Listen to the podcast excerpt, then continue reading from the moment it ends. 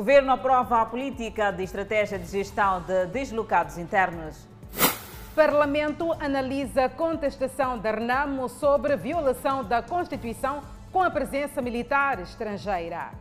Contrabando teria originado derrame de 5 mil litros de gasóleo na Baía de Pemba.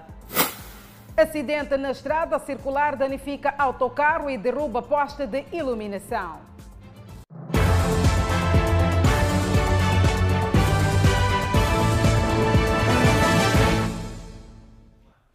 Boa noite, estamos em direto e em simultâneo com a Rádio Miramar e redes sociais. Consumidores alegam que as botijas de gás estão com a quantidade viciada nos vários pontos de distribuição deste produto em Maputo.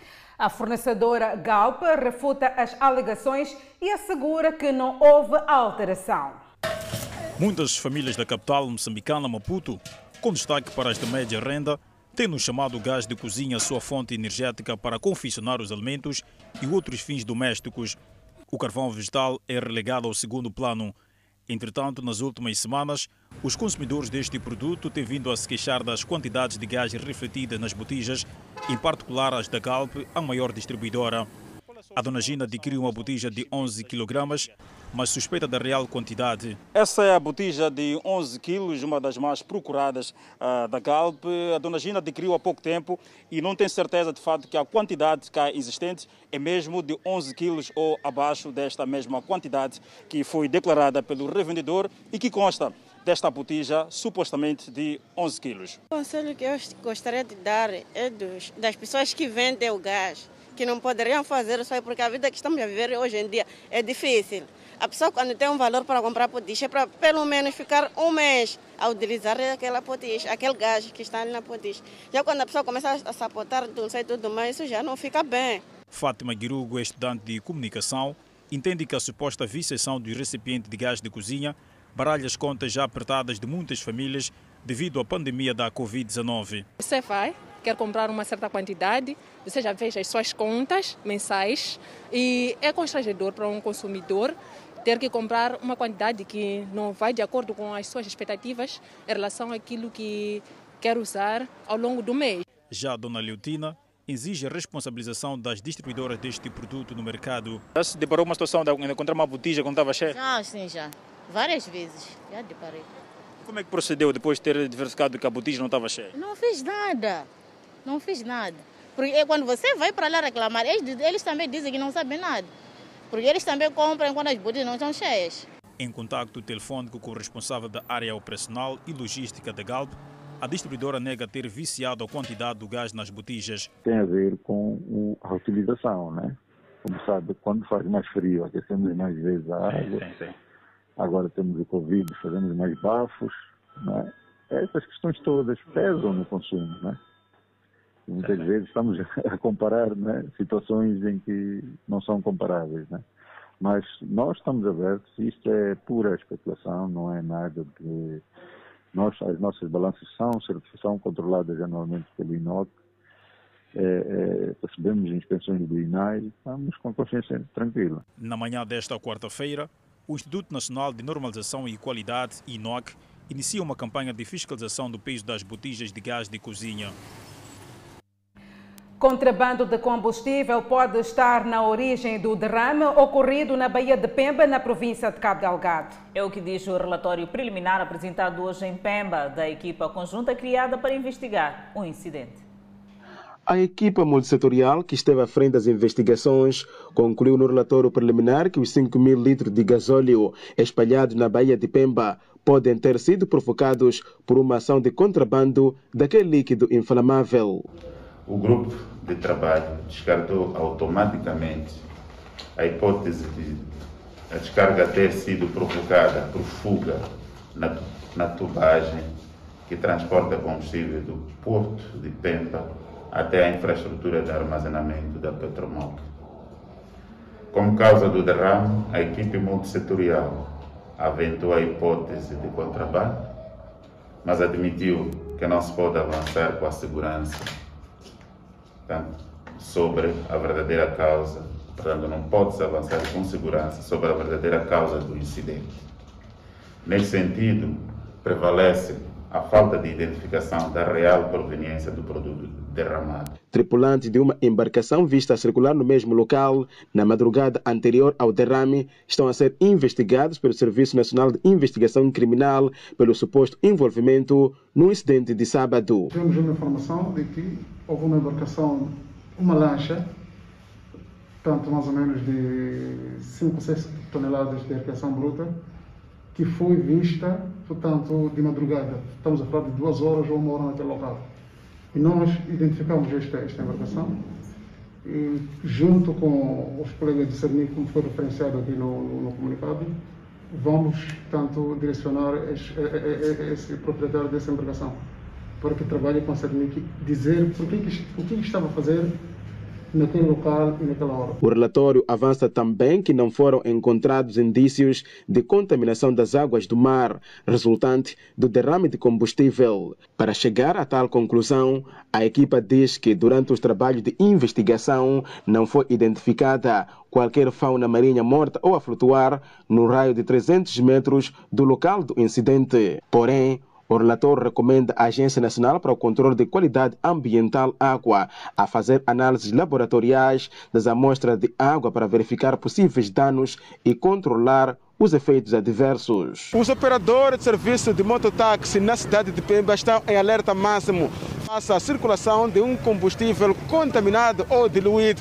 extraído pela população na Baía de Pemba durante o derrame deste líquido inflamável. Vamos comprar esse combustível, vamos pôr aqui nas nossas motas e a moto vai ser é, criprado, vai estragar, não vai funcionar. Em relação a este ponto, a equipa garante que o Cernic vai seguir os rastros do combustível de modo a que não seja comercializado. Depois da retirada compulsiva dos vendedores nos passeios, o mercado maquinino na Beira apresenta-se superlotado sem espaço para o distanciamento físico. O inquérito epidemiológico realizado na Beira apontou os mercados como focos de transmissão da Covid-19, tendo recomendado a criação de condições ou abertura de mais espaços para a prática da atividade comercial, como forma de descongestionar o movimento que se fazia sentir naquela altura. Hoje, com a retirada das famílias que faziam seus negócios nos passeios, o interior do mercado de Maquinino, por exemplo, apresenta-se sem espaço e o cenário que presenciamos é de disputa de lugar. E dentro estamos mais apertado e depois coronavírus é aqui onde que temos onde vamos apanhar mais coronavírus porque estamos mais próximos de outra pessoa. É difícil o distanciamento assim, devido que o espaço em si não tem como, como pessoas passarem, nem vendedores também não tem como. Hoje os passeios próximos dos mercados do Maquinino e Goto estão efetivamente a servir para os objetivos para os quais foram criados enquanto resolve-se um problema cá do lado exterior, do lado interior do mercado, levanta-se um outro problema. Por falta de espaço, a gente que faz seus negócios nas valas de drenagem, correndo o risco de contrair doenças hídricas, e outras com produtos carregados na cabeça por falta de uma banca.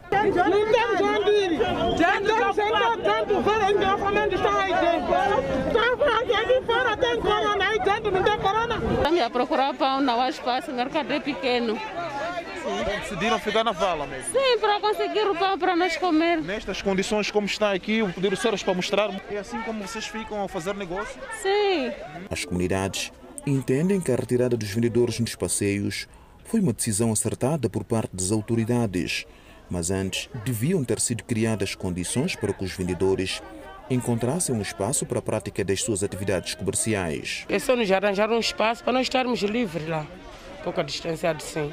Aqui mesmo está mal. O espaço não tem mesmo, devido a que nas bemas da estrada estão a vender aqui, depois as pessoas passam a pisar aqui, o mesmo produto passamos a comprar e vamos comer de novo em casa. Com a crise imposta pela pandemia da Covid-19, que contribuiu para a suspensão de atividades em diversas empresas e encerramento de outras, as pessoas que perderam seus postos de trabalho tiveram como alternativa para o sustento das suas respectivas famílias a prática de comércio, fato que elevou o número dos vendedores nos mercados e em qualquer esquina da cidade.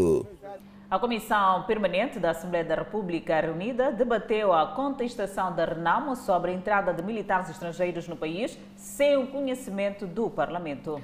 Contudo, as três bancadas apoiam a presença das tropas estrangeiras e vão criar um espaço para o governo se explicar na próxima sessão ordinária a ter lugar em outubro. Depois de a bancada da Renamo ter solicitado uma sessão extraordinária da Comissão Permanente, eis que esta reúne-se. A solicitação surge no quadro da entrada de forças estrangeiras no país sem que houvesse uma informação oficial ao Parlamento. Entretanto, todas as bancadas foram unânimes. Todas as bancadas parlamentares apoiam a presença das tropas estrangeiras em Moçambique, em geral, e em Cabo Delgado em particular, para debelar a situação que se vive na província de Cabo Delgado. A segunda conclusão é que todas as bancadas parlamentares encorajam as forças de defesa e segurança a continuarem com a sua missão de defesa da pátria. O porta-voz da Comissão Permanente acrescenta que esta vai criar um espaço na próxima sessão ordinária da Assembleia da República para o governo. Este espaço que vai servir para que o governo venha à Assembleia da República para partilhar informação relativa à situação que se vive na província de Cabo Delgado. Nesta ordem de ideias, Alfazema, analista político, considera pertinente a institucionalização do debate. E ao institucionalizar essa discussão não significa que necessariamente tudo o que são as reivindicações vão ser acolhidas, mas pelo menos mostra que o Parlamento, como uma instituição democrática, está atenta àquilo que são os debates que ocorrem eh, na esfera pública. E também é preciso uh, saudar esse posicionamento uh, do Parlamento de, de, de reconhecer a pertinência da vinda das tropas uh, estrangeiras, no sentido que esse também é um sentimento praticamente generalizado. A Comissão Permanente da Assembleia da República reuniu-se na 16ª sessão ordinária para apreciar a alegada violação da Constituição da República. E o governo aprova a política e estratégia de gestão de deslocados internos. Com este mecanismo, prevê-se dar assistência aos cidadãos nacionais que, por alguma razão, ficaram na condição de vulnerabilidade.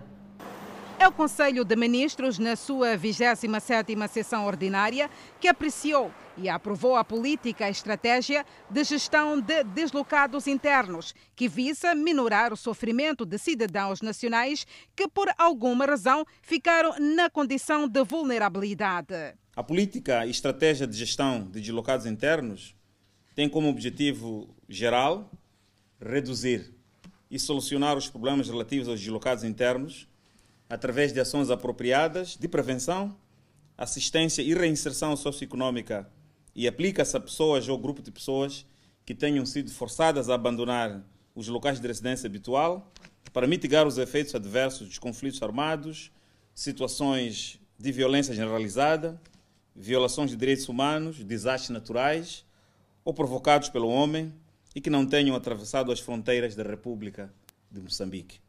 Ainda nesta sessão, fez-se o balanço do Plano Econômico e Social do primeiro semestre de 2021. Dos 356 indicadores programados, 48% alcançaram a meta, 21% alcançaram parcialmente e 31% não alcançaram a meta. Apesar dos fatores adversos, a estabilidade macroeconômica interna permitiu o aumento das reservas internas líquidas, REAL, 6,0 meses de cobertura contra 6,8 meses previstos no Plano Econômico e Social de 2021 e a estabilidade da inflação ao se situar em média em 4,16, índice abaixo dos 5% previstos para o ano de 2021.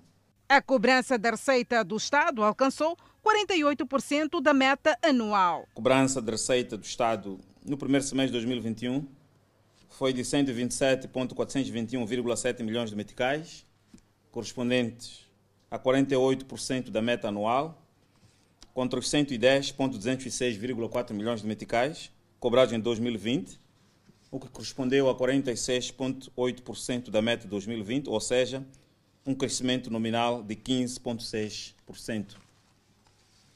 A despesa realizada no período foi de 165,852,9 milhões de meticais, correspondente a uma realização de 45% do Orçamento Geral de 2021, contra os 141.873,2 milhões de meticais, que correspondeu a 41,1% do Orçamento Geral de 2020, no igual período homólogo, ou seja, um crescimento real de 12,0%. O Conselho de Ministros apreciou e aprovou o decreto que cria o Instituto de Pesquisa da História da Luta de Libertação Nacional. Enquanto isso, analistas consideram a chegada dos carros militares um passo importante que vai ajudar a combater o terrorismo no norte de Moçambique, mas criticam a falta de sigilo por parte dos Estados envolvidos. Uma luz para o país. Poucos dias depois do presidente da vizinha África do Sul disponibilizar 1.495 dos seus militares para reforçar o contingente, o país recebe os veículos militares. Vinda desses meios vai essencialmente reforçar a capacidade de respostas às nossas forças de defesa uh, e segurança, no sentido de prevenir que ocorram novos ataques, mas, sobretudo, no sentido uh, de pressionarmos os terroristas e retomar, portanto, aqueles territórios que estão até então eh, sob, sob o controle dos, dos terroristas. Alfazema acrescenta que as forças de defesa e segurança devem continuar em alerta de modo a debelar o terrorismo. É importante que neste processo uh, também uh, se tenha em conta o papel das forças de defesa e segurança, que tem que ser central, porque uh, nós vamos ter nos próximos, ao longo dos próximos meses, esse reforço da capacidade, mas pode ser que mais dia, menos dias, esse apoio termine e essas forças venham se retirar. Por isso, há de haver necessidade uh, de continuarmos a criar capacidade nas nossas forças, porque, em última instância, esse sim é que tem uh, a responsabilidade número um de garantir a defesa da nossa soberania.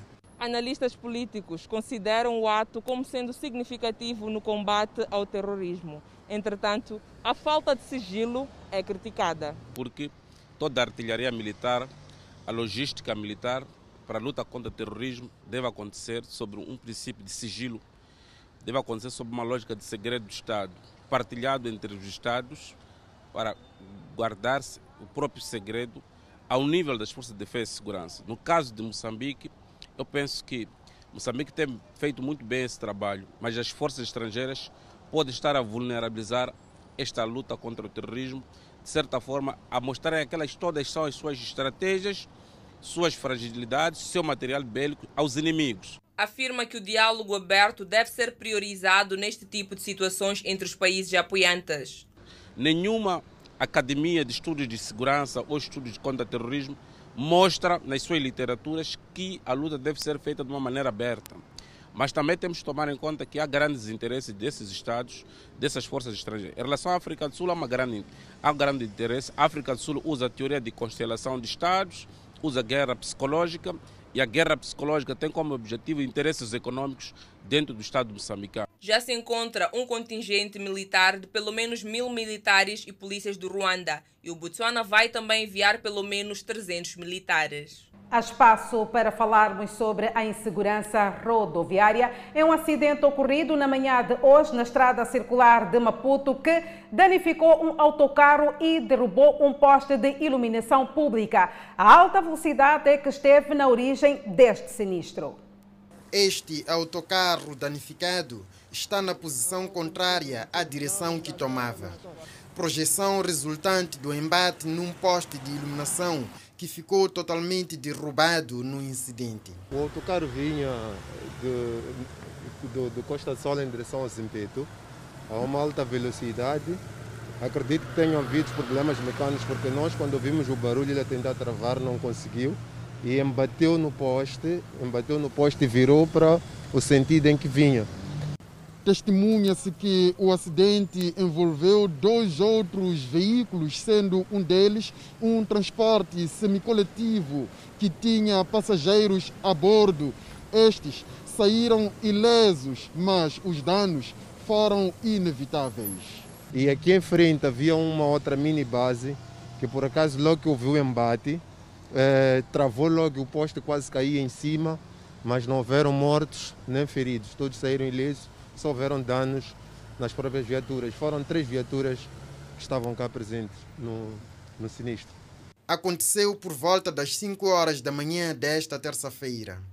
A mobilidade ficou condicionada. A polícia, que se fez prontamente ao local para regular o trânsito, refere-se aos contornos do acidente. Esse machibombo seguia em direção ao CMC. Chegado neste local, hum, despistou-se, tendo batido desta forma esse posto da EDM. Uh, os danos são esses, todos nós estamos a presenciar e aponta que na origem do acidente está a velocidade e o piso molhado com o chuvisco das primeiras horas. A provável causa de, de, desse acidente é pavimento escorregadio e velocidade excessiva. É, essas duas partes se associaram para que ocorresse esse, esse, esse sinistro. Os dirigentes da transportadora responsável pelo autocarro dizem que o veículo acabava de sair do parque. O carro estava a sair do parque em direção ao Zimpeito, onde tem exercido a sua atividade. Assim, a estrada circular de Maputo conta menos um poste de iluminação numa altura em que decorre a implantação destas infraestruturas em várias extensões da mesma rodovia. Seguimos com outras notícias. Operadores do mercado grossista do Zimpeto agastados com o empreiteiro devido à ligada paralisação das obras de construção do galpão para acomodar viaturas com mercadorias. Enquanto isso prevalece, o risco é que os vendedores trabalham aglomerados.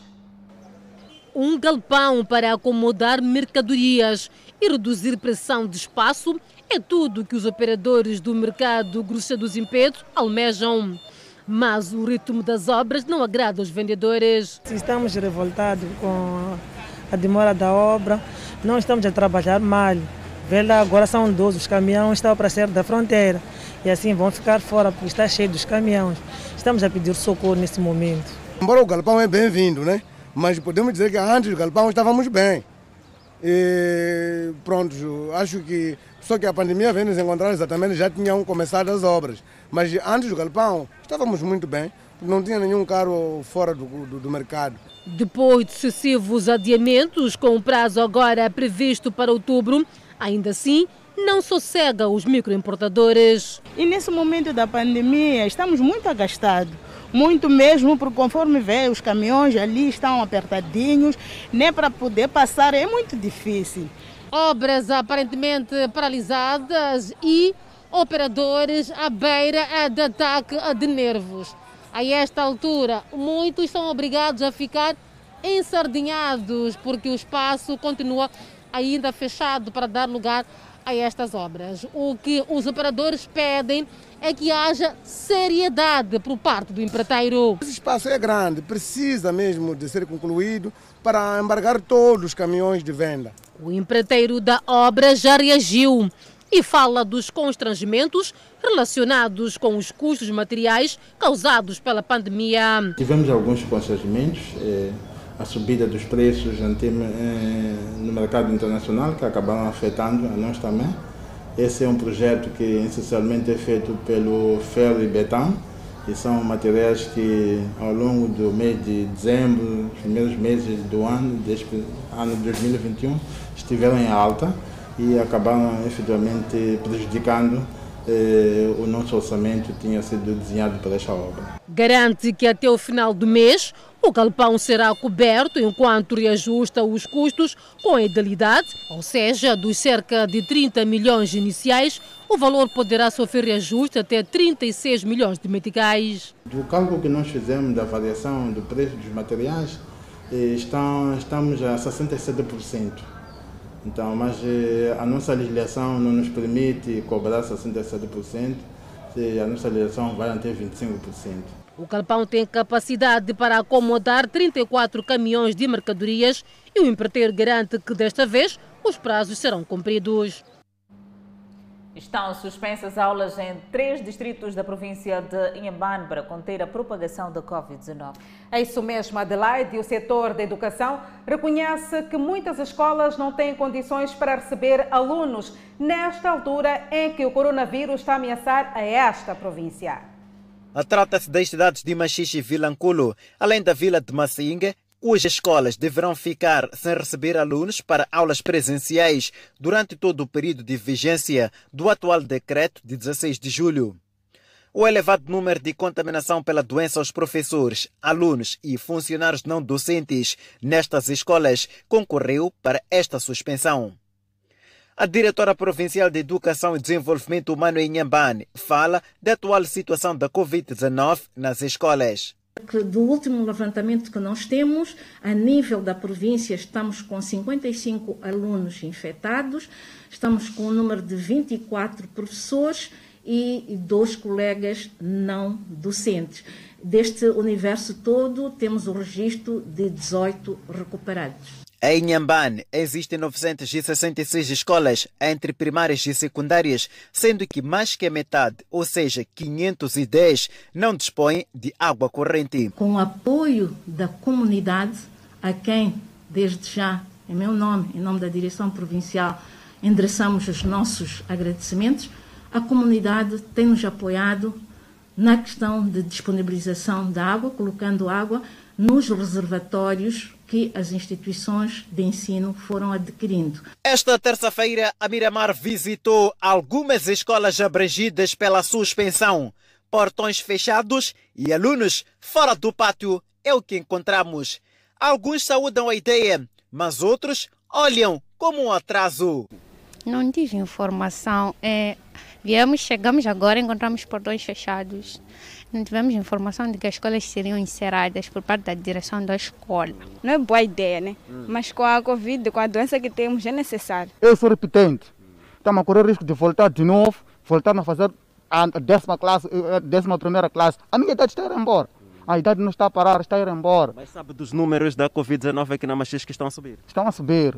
Estão a subir, não estou a negar, mas também é arriscar nossa vida. É arriscar nossa vida, porque é de voltar na mesma idade. A idade está, quer dizer, na, na mesma classe, próximo ano. Dados em nosso poder indicam que a escola secundária de Kisico, em Zavala, também apresenta número alto de professores e alunos que testaram positivo. Fato que tem vindo a criar pânico na comunidade escolar. E é já amanhã que terá lugar o lançamento da campanha nacional de vacinação em massa contra a Covid-19. É verdade, Danissa, e quem traz mais detalhes em relação a este lançamento é o Edson Aranda, que está do outro lado do estúdio. Boa noite, Edson. Muito boa noite, Adelaide e Danissa. Saudações extensivas a quem acompanha o Fala Moçambique. De fato, a esta informação, o Presidente da República vai amanhã proceder o lançamento da campanha de vacinação em massa. Uh, Sabe-se que Moçambique está numa terceira vaga da pandemia da Covid-19 e há que alargar essa campanha de vacinação para demais cidadãos e que tudo consta é que amanhã já está tudo pronto, tudo a postos para o Presidente da República uh, fazer, esta, fazer esse lançamento oficial da campanha de vacinação em massa aqui nas Escola Secundária Josina Machel, na cidade de Maputo.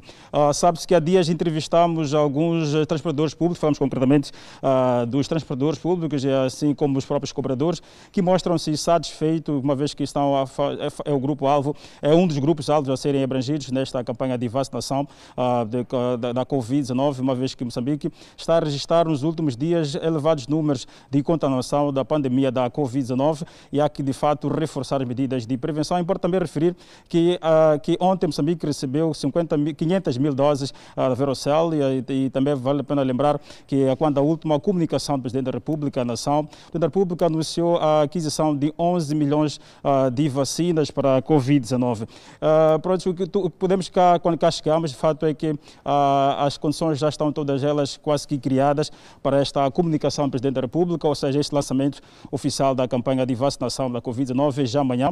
Espera-se que seja uma cerimônia que terá aqui a presença não só do Presidente da República, assim como quadros do governo, alguns parceiros de cooperação para esta, uh, para esta cerimônia bastante importante. Estamos a falar de um contexto em que a situação da Covid-19 não só afeta Moçambique, assim como os outros países. Há que, como bem disse, há que redobrar os esforços de prevenção uh, e, de fato, esta situação, a Covid-19 está a trazer números bastante alarmantes e a, e a vacinação é aqui uma saída para, de fato, encontrarmos um equilíbrio entre a economia e a saúde pública neste momento está ameaçada. Sabe-se que desde, uh, desde março de 2020, uh, ah, que estamos o primeiro caso oficial pandemia da Covid-19, Moçambique tem vindo a entrar algumas medidas restritivas, que apertar as medidas de prevenção da Covid-19 por, por, por, por, forma a, a travar essa propagação da pandemia da Covid-19, enquanto os números não reduzem, embora tivemos aqui alguns meses em que de fato tivemos uma situação mais ou menos quase que calma, uh, situações da, da, dos números da Covid-19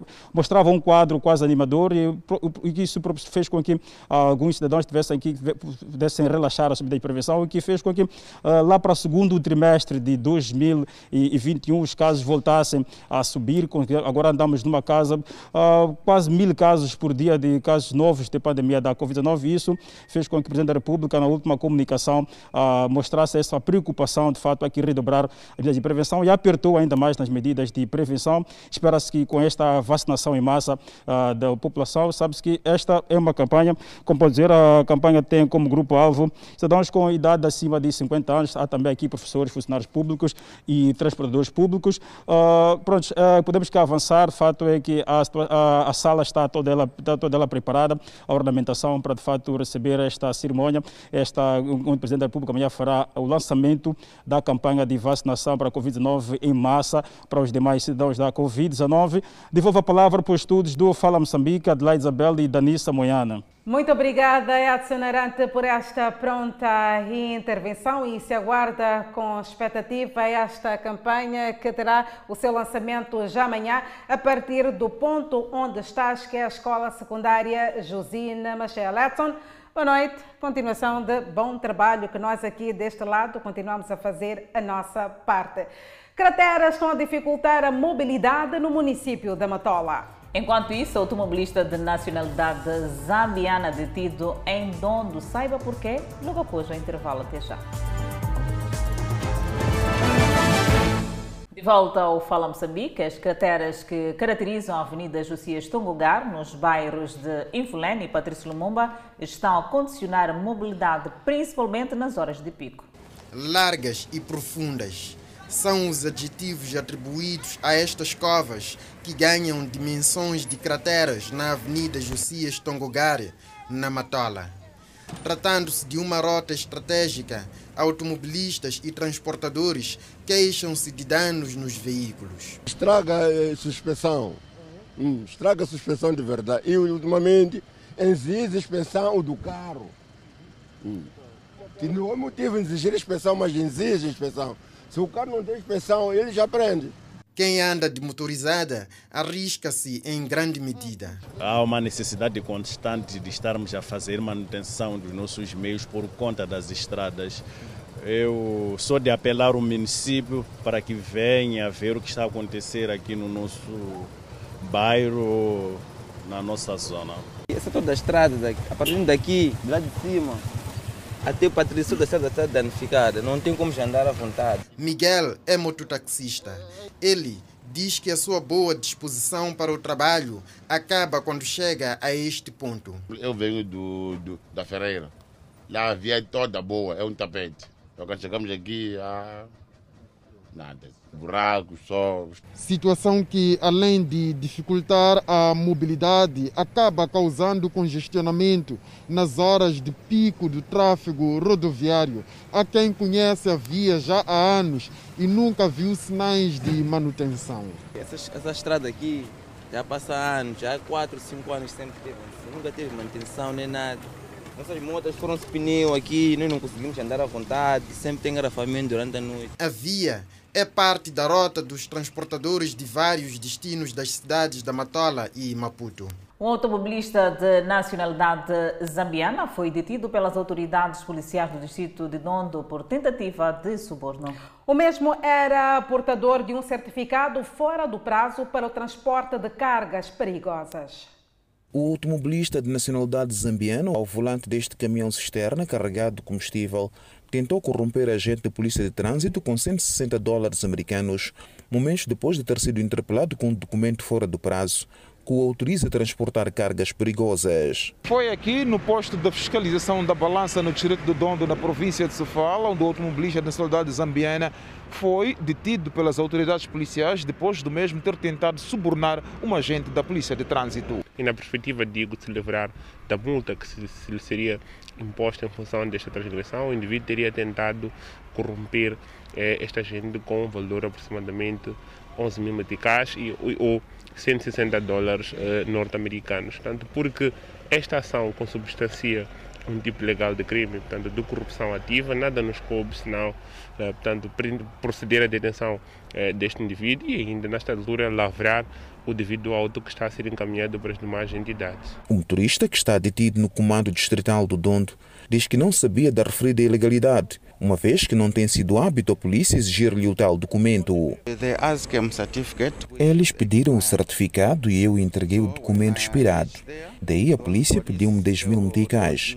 Respondi que não tinha meticais, mas sim em dólar, e podia dar um valor equivalente a 10 mil meticais. Foi o que aconteceu. Em face desta situação, o motorista acabou sendo detido e encarcerado no comando distrital do Dondo, onde aguarda por outros procedimentos legais. 15 mil talhões serão entregues aos jovens do município de Chimoio. A iniciativa é do Conselho Autárquico, que tem como objetivo acabar com os casos de conflitos de terra. A cidade de Chimoio é uma das regiões onde tem-se verificado casos de conflitos de terra protagonizados por cidadãos nacionais e estrangeiros.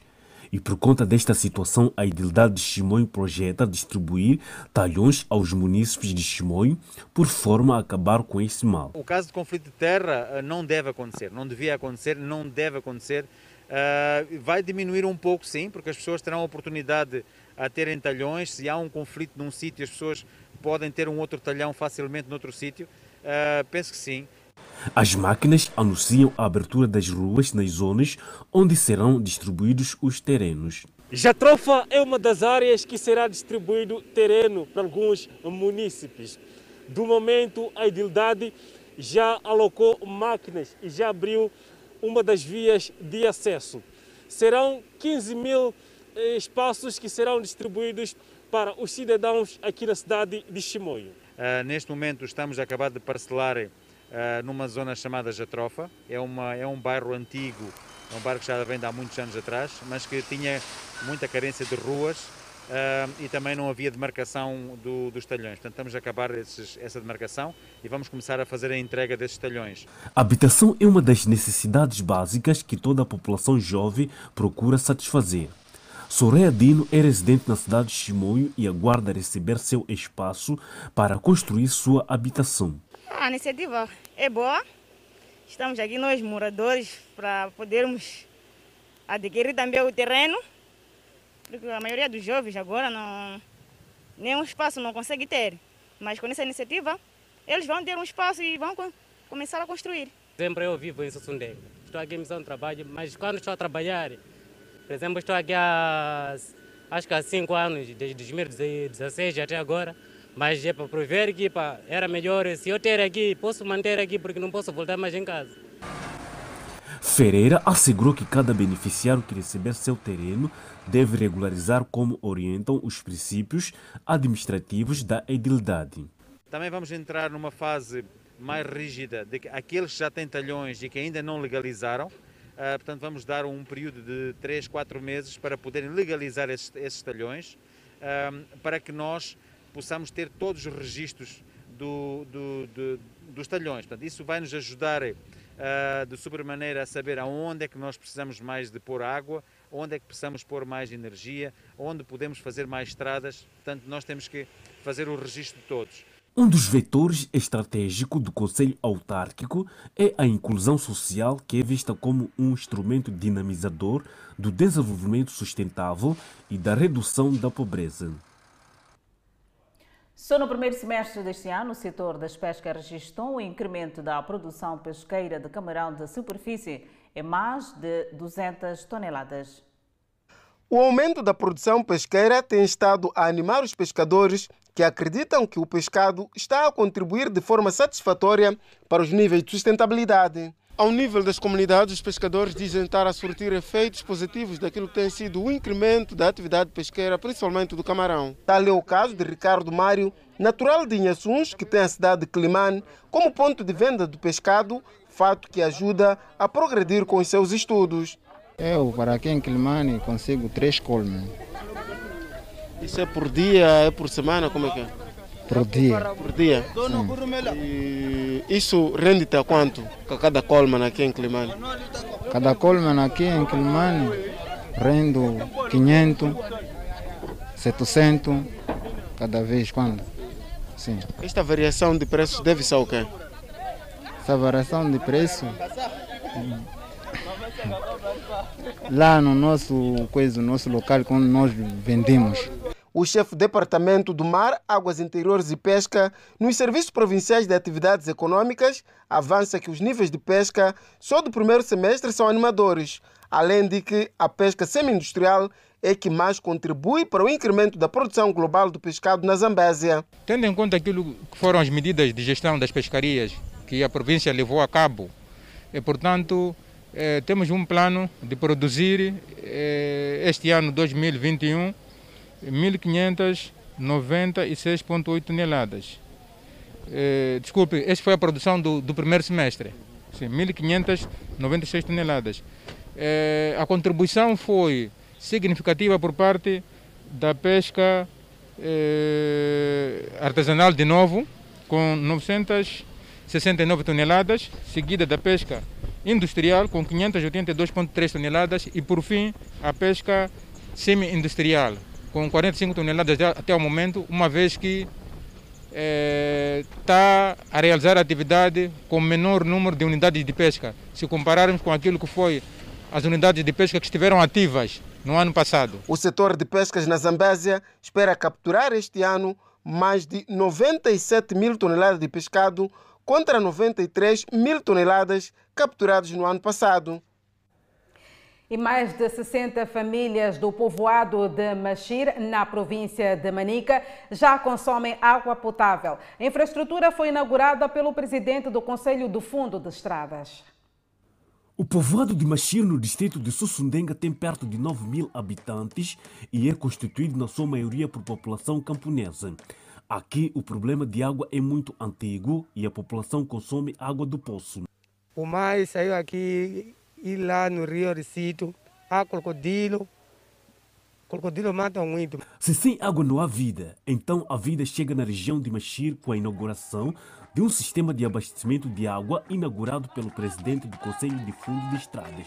Esperamos que este sistema ajude a aliviar a população, que permita que a população, particularmente as mulheres, crianças de Machir, deixem de percorrer longas distâncias em busca de água potável e se dediquem a outras atividades produtivas como a agricultura.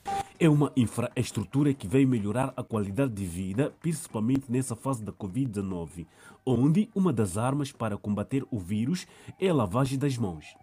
Este pequeno sistema de abastecimento de água vai ajudar a satisfazer parte das necessidades básicas do consumo de água, vai melhorar as condições de saneamento no âmbito da prevenção e combate de doenças, como é o caso do coronavírus, que tem assolado o mundo inteiro e Moçambique em particular. O senhor Hugo Luiz nasceu e cresceu na região. Hoje tem 50 anos de idade e é pai de oito filhos. O mesmo nunca havia sequer consumido água potável e o seu líquido predileto era água do riacho. A partir desta terça-feira, inicia uma nova etapa para a sua família e seus vizinhos, pois vão consumir água de qualidade. Com essa flor de água estamos a sentir melhor, porque é muito bom quando já estamos aqui na nossa localidade, no nosso povoado do Machiri, ver também as coisas que estávamos a ver na cidade de Esmoio, Nampula, Maputo e nos outros países. Agora já estamos a sentir de que já estamos igualmente com, com, aqueles, com aquelas pessoas de lá também na cidade. A população do povoado de Machiri, para além de beneficiar do sistema de abastecimento de água potável, brevemente terá a corrente elétrica por conta do posto de transformação implantado na portagem na Estrada Nacional número 260 que liga o país Zimbábue. Com este sistema elétrico, o PT aqui, vamos melhorar significativamente a nossa maneira de viver. Passaremos, Dombe, Machir em particular, faz muito calor. E passaremos a ter água gelada, refrigerantes, a cervejinha e também vamos conservar os nossos alimentos. Até ao momento, a província de Manica conta com mais de 10 sistemas de abastecimento de água potável construídos pelo governo e parceiros. Moçambique registrou mais 631 recuperados da Covid-19 e 1.429 infectados. O setor da saúde na província da Zambésia cria três postos de vacinação contra a Covid-19. São notas informativas para conferir. Logo a seguir o intervalo, nós voltamos dentro de instantes. Até já. O setor da saúde na província da Zambésia cria mais postos de vacinação contra a Covid-19, de forma a acolher maior número de pessoas abrangidas nesta segunda fase da campanha de vacinação. Os taxistas de bicicleta fazem parte do grupo de risco de contaminação pela Covid-19 na cidade de Climane, razão pela qual serão abrangidos pelo processo de vacinação contra a pandemia. Ao nível da cidade de Climane, espera-se a vacinação de pouco mais de 5 mil ciclistas que têm estado a garantir o transporte de pessoas e bens ao nível da cidade de Climane. No entanto, o setor da saúde já criou condições de instalação de três centros que vão acolher estes cidadãos que, a partir desta quarta-feira, iniciam com o processo de vacinação com vista à prevenção do novo coronavírus. Só nós ouvimos já as máscaras, o que que hum, máscara estamos a usar. Yeah, mas esse assunto de, lá, pá, de vacinação, pá, acho que outros negam, outros, outros falam já, nada. Esse, esse vacinação dele acho que não está bom, que que. Tá... E, e, para o seu caso, vai vacinar? Epa, vamos ver, né? Amanhã. Por que você tem dúvida de vacinar? não, porque, porque essas pessoas não, porque essas pessoas eu estou a duvidar, porque não sei, eles estão a duvidar, porque acho que talvez que está bom, acho que não está bom, porque, porque eu nunca, nunca fiz isso, porque não posso eu mentir, fazer, falar, já, epa, é bom ou é mal. Né? Amanhã que é, que é, que é, que é de ser um Sporting. Sporting. Vamos ver aí. Só para ver se é bom, se é. Vamos ver aí mesmo. Vamos vacinar. Sim. Não há mais coisa a falar também. Não tenho uma coisa a falar. Mas sabe que é importante vacinar? É, a vacina também é importante, né? Sim, pode ser importante, mas do momento como essas pessoas, outras pessoas negam, epa, fala, epa, essa vacina não é, não é importante, não é que, epa, vamos ver. Amanhã... No caso concreto, vai vacinar? Pode vacinar, sim, vou vacinar. Embora receoso, Jamalito Domingos, taxista de bicicleta, garante a sua adesão à vacinação, consciente do risco a que está sujeito devido ao maior contato com os clientes. Para mim, acho que é bom é muito bom mesmo, porque se sem vacina, aqui nós carregamos pessoas de longe, de diferentes pessoas assim, agora para prevenir, melhor vacinarmos. O apelo que deixo para meus alunos taxistas também, é melhor também vacinarem para quando estiverem a carregar pessoas também, carregarem também com boa vontade, sem aquela, aquela assusta, ah, que essa pessoa não tem, não sei, só estar a trabalhar à vontade. Desde esta segunda-feira, decorre nos centros de vacinação, já criados pelo setor da saúde, a pré-inscrição dos cidadãos a beneficiarem desta segunda fase de vacinação, de forma a garantir maior organização após o início. Em Moçambique registrou mais 631 recuperados, elevando para 96.446 o cumulativo e tem cumulativamente 5.971 internados e 507 recebem tratamento nos centros de isolamento. O nosso país tem cumulativamente 126.391 casos positivos registrados, dos quais 126.022 de transmissão local e 369 importados. Moçambique testou nas últimas 24 horas 4.690 amostras, das quais 1.429 revelaram-se positivas. Destas, 1.405 de nacionalidade moçambicana, 24 estrangeiros, todos resultam de transmissão local.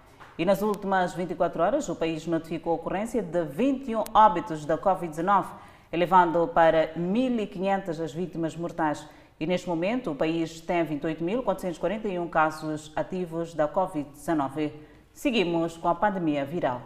A província de Nampula pretende ser referência nacional, portanto, na produção e fornecimento de oxigênio medicinal para os hospitais do país. A província de Nampula tem vindo a dedicar-se afincadamente à produção de oxigênio medicinal. Numa altura em que a Covid-19 pressiona o sistema de saúde, o governador da província, Manuel Rodrigues, afirma que o trabalho que está a ser desenvolvido e a qualidade do produto que apresenta uma pureza de 93 a 98% poderá ajudar a dar resposta à pandemia no país. É mais um, mais um ganho para a província de Nampula, é um ganho para o país de uma forma geral, no momento em que estamos a, a, a sofrer, portanto, a terceira vaga da pandemia da Covid-19, onde o oxigênio tem sido sempre um dos eh, eh, tratamentos que muitos concidadãos que sofrem eh, desta doença ou que estão com este problema de Covid-19 têm precisado de oxigênio para poder se curar e respirar. Com um contrato firmado com a Central de Medicamentos e Artigos Médicos, a empresa funciona há dois anos e pode ser a solução da insuficiência de botijas de oxigênio e próprio conteúdo na cidade de Nampula e não só. A empresa tem uma capacidade de 1.350 mil cúbicos de produção de oxigênio medicinal diariamente e neste momento fornece não só à província de Nampula, mas também outras regiões circunvizinhas e o executivo local mostra satisfeito com o nível de capacidade existente, tanto para abranger outras regiões do país. Nampula tem capacidade instalada, tem recursos humanos, tem tecnologia apropriada para fazer face à produção de oxigênio medicinal para os hospitais que neste momento uh, recebem os nossos concidadãos padecendo de Covid-19. Portanto, a capacidade aqui instalada é uma capacidade que pode, sim, eh, fornecer todo o país ou todos os hospitais que precisam de oxigênio medicinal a partir daqui da província de Nampula e nesta, eh, nesta fábrica. Os gestores da empresa garantem que há condições para responder às solicitações do setor de saúde, até porque, em termos de armazenamento, estão disponíveis perto de 500 botijas de oxigênio medicinal. Como pode ver, essas botijas todas aqui são botijas cheias e ainda sem cliente, digamos assim, significa que não há, não, ainda não recebemos requisições para fornecer. Além destas, temos outras no armazém e outras já estão em circulação. Por outro lado, a nível internacional, a Nigéria acaba de receber pouco mais de 4 milhões de doses da vacina moderna doadas pelos Estados Unidos. É uma lufada de ar fresco no momento em que se observa o ressurgimento de casos de novo coronavírus na África Ocidental. Os casos estão a atingir fortemente a região, inundando cemitérios onde o número de funerais está a aumentar e nos hospitais as camas tornam-se escassas. Essas mudanças visíveis também estão a levar a população relutante à vacinação em maior número, no momento em que os carregamentos de doses estão a chegar de várias fontes. A escassez e os atrasos fizeram com que 54 países da África ficassem muito atrás das nações mais ricas em seus lançamentos de vacina contra a Covid-19. Cerca de 82 milhões de doses chegaram ao continente, embora isso seja apenas 10% do número necessário. Mais remessas estão finalmente a chegar. A Nigéria acaba de receber pouco mais de 4 milhões de doses da vacina moderna doadas pelos Estados Unidos país mais populoso da África, com mais de 210 milhões de habitantes. A Nigéria também vai receber mais de 29 milhões de vacinas Johnson Johnson adquiridas pelo governo por meio da União Africana. Mas ainda há trabalho a ser feito para espalhar a palavra sobre os benefícios da vacinação, com muitos ainda temerosos de tomar vacinas à medida que as teorias de conspiração se espalham online. A contagem cumulativa de casos de vírus na Nigéria chegou recentemente a 174 mil. Daqui a pouco, os desenvolvimentos dos Jogos Olímpicos de Tóquio. É verdade, Danissa, logo após o intervalo. Até já esperamos por si. Jogos Olímpicos de Tóquio, as notícias das Olimpíadas e o avanço do quadro de medalhas, você acompanha aqui no Fala Moçambique.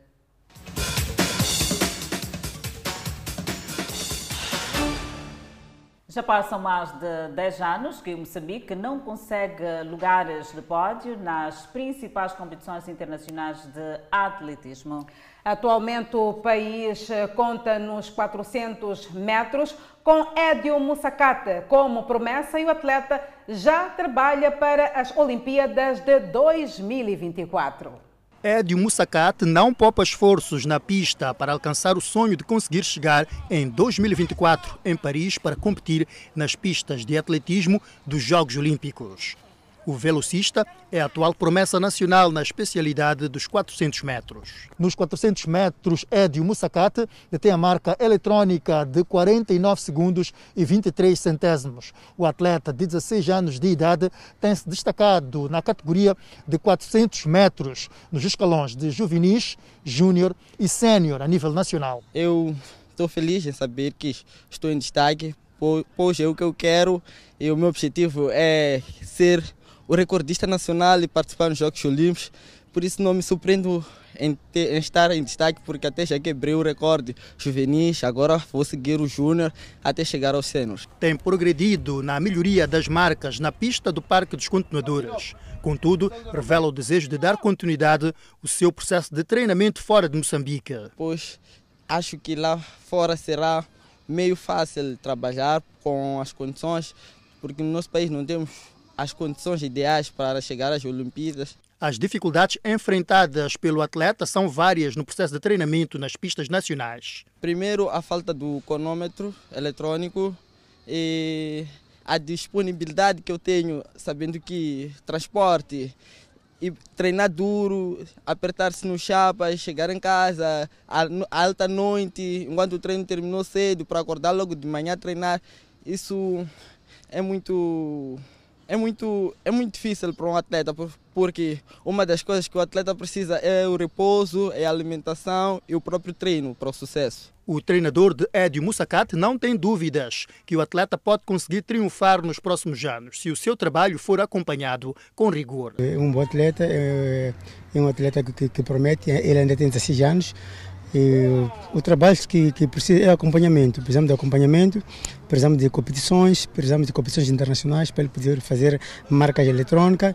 Precisamos também do, do, do, do de ajuda do, do, dos ginásios. Mesmo com as dificuldades, Edio Mussacat dedica-se nas pistas nacionais com o sonho vivo de conseguir a qualificação para as próximas Olimpíadas. Décimo segundo dia dos Jogos Olímpicos, atletas mostram ter outras habilidades para além da competição nos Jogos.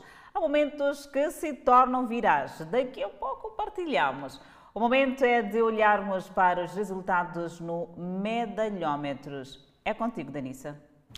É isso mesmo, Adelaide, até porque cada um tem a sua habilidade nestes Jogos Olímpicos. E veja, caro telespectador e ouvinte, como ficou o quadro de medalhas dos Jogos Olímpicos de Tóquio após o 12º dia de competição.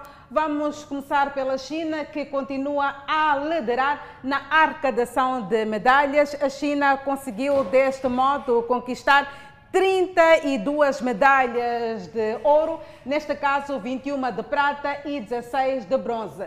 No total são 69. E em segundo lugar destaca-se os Estados Unidos da América, que conseguiram aqui conquistar 24 medalhas de ouro, 28 de prata e 21 de bronze, sendo no total 73. Em terceiro lugar está o Japão, que conseguiu conquistar até então 19 medalhas de ouro, 6 de prata e 11 de bronze. No total são 36. Em quarto lugar está a Austrália, que conseguiu aqui amealhar 14 medalhas de ouro, 4 de prata e 15 de bronze. São no total 33. Em quinto lugar está o Comitê Olímpico da Rússia, que conseguiu conquistar 13 medalhas de ouro, 24 de prata e 18 de bronze sendo no total 52. E em sexto lugar está a Grã-Bretanha, que conseguiu aqui arrecadar 16 medalhas, melhor dizendo, 13 medalhas de ouro,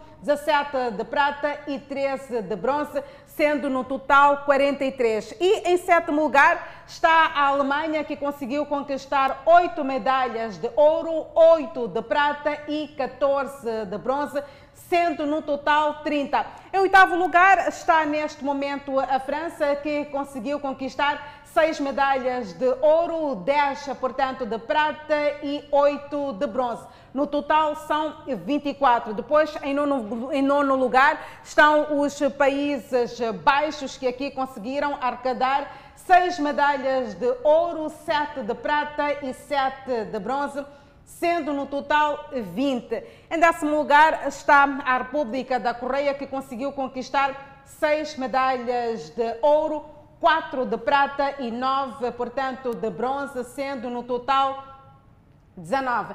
Em relação ao número de medalhas já arrecadadas, mais uma vez, ao que tudo indica, os Estados Unidos mantém-se nesta posição, pois conseguiu arrecadar um total de 73. Moçambique até então não conseguiu arrecadar nenhuma medalha e deste modo aguardamos com muita expectativa a entrada do último atleta moçambicano que vai competir já na próxima sexta-feira em Tóquio. Estou a falar do canoísta Joaquim Lobo. Convidamos a um breve intervalo, mas antes a previsão para as próximas 24 horas.